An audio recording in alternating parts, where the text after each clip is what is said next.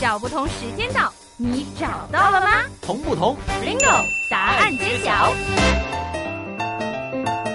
今天呢，来到我们同不同的 bingo 这个环节里面呢，民政为大家请来一位呢，就是大家应该非常熟悉的一个声音啊。今天这个声音呢，它曾经是在我们北京老胡同，我们今天所讲的国子监街里面生活过的，大家可以猜一下。是九八七六五四三二一，好，莫晚估到好，实在太好了。今天呢，民政为大家请来的就是远道而来，从我们的这个环听世界飞到这里来的小飞老师过来跟我们分享一下他小的时候在国子间接的一些生活经历。欢迎小飞老师，明明班长你好啊！耶今天来到这里呢，我们分享这个国子间接啊。在国子间接之前，想问一下小飞老师，小飞老师是从什么时候开始，就是在北京这些老胡同里面开始有生活的经历的？其实呢，这一段经历并不长，那么大概是两岁到三岁啊。第一要有我有记忆才行，我忘记了的呢。我我刚刚 那一瞬间，我就觉得两岁至三岁的东西，你到现在还能记得。因为三岁之后就没有了嘛，三岁之后就来香港了嘛。那么两岁到三岁之间呢，就穿梭在几条旧的胡同。那么因为包括我奶奶呀、嗯啊姥姥啊、舅舅啊、叔叔啊，那么他们都分布在不同的胡同。那么有的胡同，一条胡同，你们家卖胡同的，那么有的胡同呢，就就很可惜，现在已经被铲平了。就起起高楼大哦厦了，那么那个时候就有有的要重建嘛，嗯，对吧？那么国子监呢，就现在还健在，因为国子子监，所以它现现在，因为国子监是一个重点保护的一个区域来的嘛，嗯对对对对里边也有很多历史的古迹等等的在那里，所以它还在，所以很多回忆就是以前，比如说暑假回北京的时候，那条回那条国子监呢，就还嗯是寻找回忆一个非常好的地方。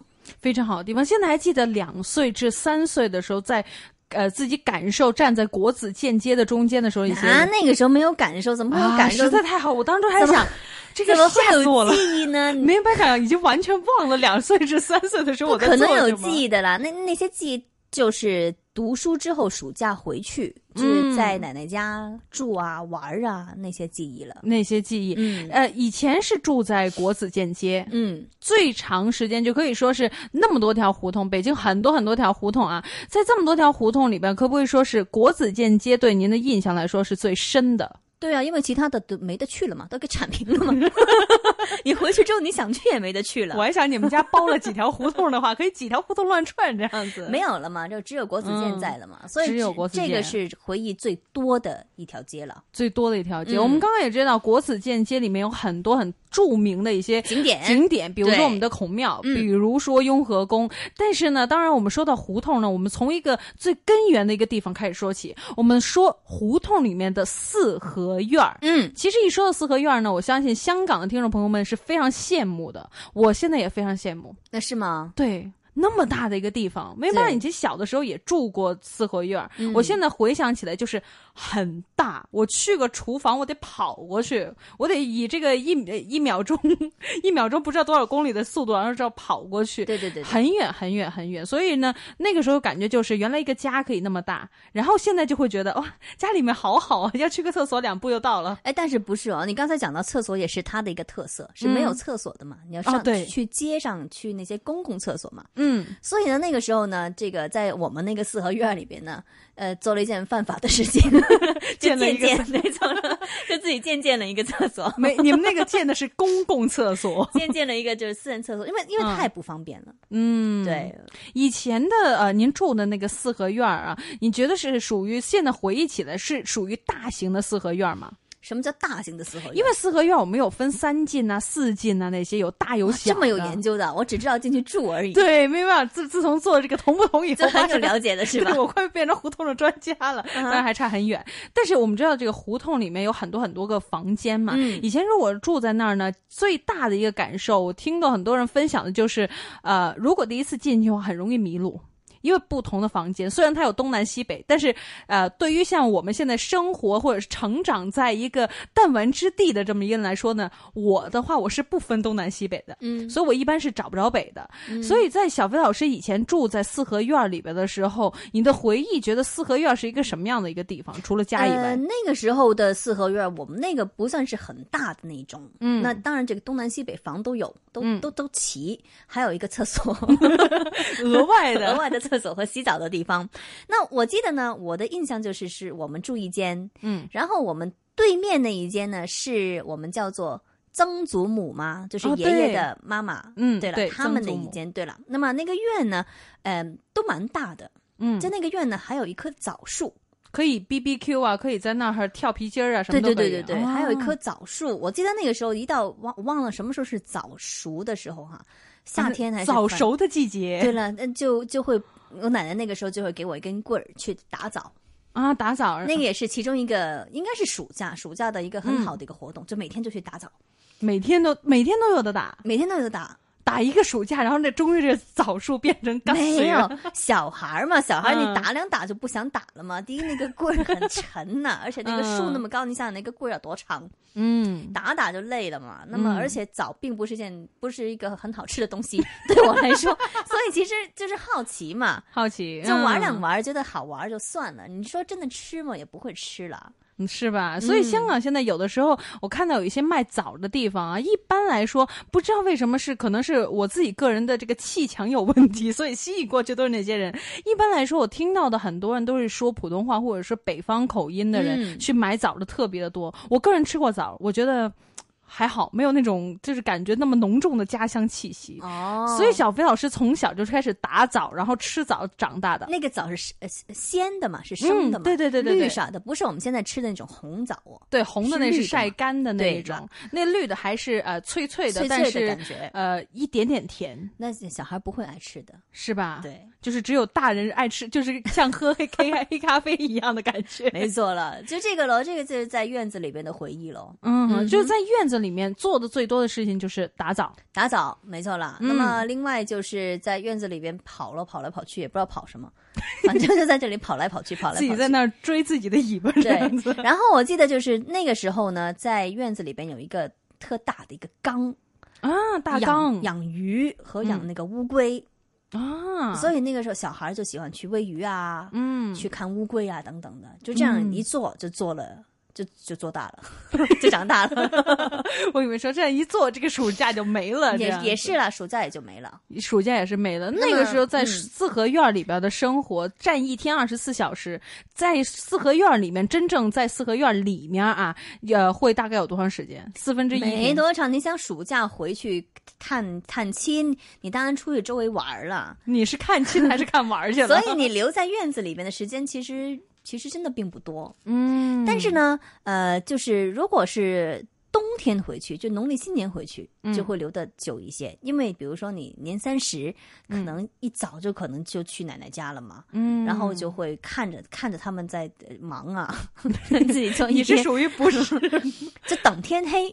等天黑干嘛呢？嗯，等天黑呢，小孩嘛，不是为了吃，为了放花，就去院子里放炮，啊，放炮那个时候还是可以的，还是可以的。对的你们家是一大车一大车的炮吗？什么叫一大车？一大车因为呢，这呃，就是因为妹妹小的时候也是在北京嘛，但是由于我这个记忆已经没什么了，而且我是跟你情况是一样，就是长大以后暑假的时候回去或者过年的时候回去，我还记得就是以前回去的时候呢，啊、堂哥呀、表哥啊，总之所有的哥呢，他们呢就会拉一车的呃炮，什么鞭炮啊，然后大的不知道多少响的那个放放烟花的那些东西，全部都会拉过来，然后一车可能他们按千或者上万来算的，哇，我的天呐，那个时候就是发现男孩子好喜欢玩这些东西。没有没有，我没有你那么夸张。因为第一我是害怕的，我只能玩那个什么小仙女，不知道什么小什么仙那个对啊，然后一点着一点着就马上扔啊扔啊，快扔啊快扔啊！你你就发现你会手抖啊。你是点那个炮仗，对了，然后要扔出去。哇，你胆子好大呀！，对呀、那些东西，这其实我自己这对方炮呢是呃兴趣不大，但是就觉得很新鲜，很好奇，嗯，很想去试这件东西。但是我记得没试过几次就就不让了，为什么烫着禁了？嘛。已经禁止了。哦，已经禁止了，对了我以为烫着呢，因为我真的试过有一次，就是不是我烫着，我身边的人烫着，他也是像你一样、嗯拿着，还不知道怎么办好了。放手，对呀、对马上放手这样子。放手，所以现在其实禁止了也，其实也有好处，就是受伤的几率没那么高，但是让人对觉得更加想去做这件事情。对，而且就是呃，四合院的感觉就是呃住平房嘛，嗯平房呢没那么大压力，总是感觉上嗯，就就觉得这里就只有你们一家子人。就也没有楼上啊、楼下啊、旁边呢，这样子，就是你你在这过年呐、什么的这些节庆啊，嗯。你可以尽兴啊，尽兴这样的东西啊，你们家这最重要的。那你们家肯定是世界上很大的家族，很多的四合院，他们就是像一个呃小的一个杂院儿一样，就是我们之前说的一些小杂院儿。家庭对聚在里面，都是就是有得起通风，他们，但是他们是大型的，是按嗯房间来算，所以你们是一一家子住在一个四合院里边，哇，这样的童年实在是让人非常的羡慕。挺好的。嗯而且就是一到夏天，就国子监它是这样子直的嘛，它是直直横的，横的是那条大马路嘛，嗯然后马路边就有很多人卖西瓜，啊，那个时候那些西瓜都是一车一车的嘛，这样的。你们家鞭炮不是一车一车，但是你们家西瓜是一个可是一车一车的，这样子，就就在门口摆卖嘛。嗯，然后就是西瓜，可以说是一到夏天真的是当水喝的一样东西。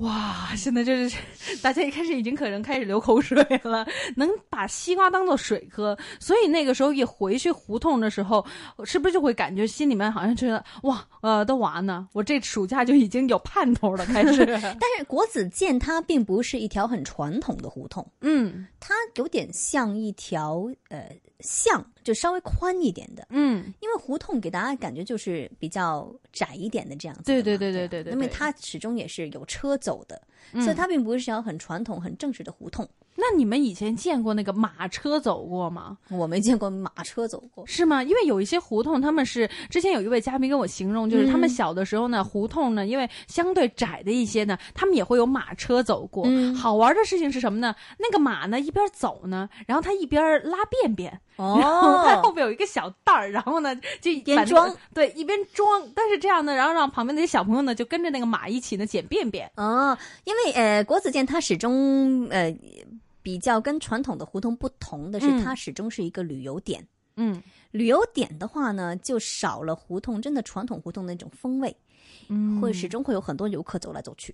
所以你那时候长大了以后回去的时候，已经没有什么爷爷奶奶在你们家四合院门口那儿坐在这儿聊天聊天啊，拿大扇子这样，还有。有是有有，嗯。有是肯定是有的了，但是不会很少会出去了，因为有车走，你车一有车走的话呢，这空气就始终会差一点。啊，对啊，就是这样子。所以这就是城市化或者说景点把这个地方景点化之后的一个嗯影响。而且呃，之后的这个国子监很多的四合院都被一些有钱人给买了嘛，嗯，就装修的特别漂亮，所以那种很古色古香、很传统的那种四合院呢，已经是很少很少了。对，很少，而且很少之余呢，有一间还是非常非常贵的，已经卖给一个非常非常有钱的人。上次我我有一次就是呃，为了让大家看得更加多北京故宫的一些资讯的时候，我还回去的时候，我特意坐出租车的时候，就在那个故宫旁边有一间很著名的，已经被一位非常著名的华裔的一个女有钱人对了，他已经拿到了手，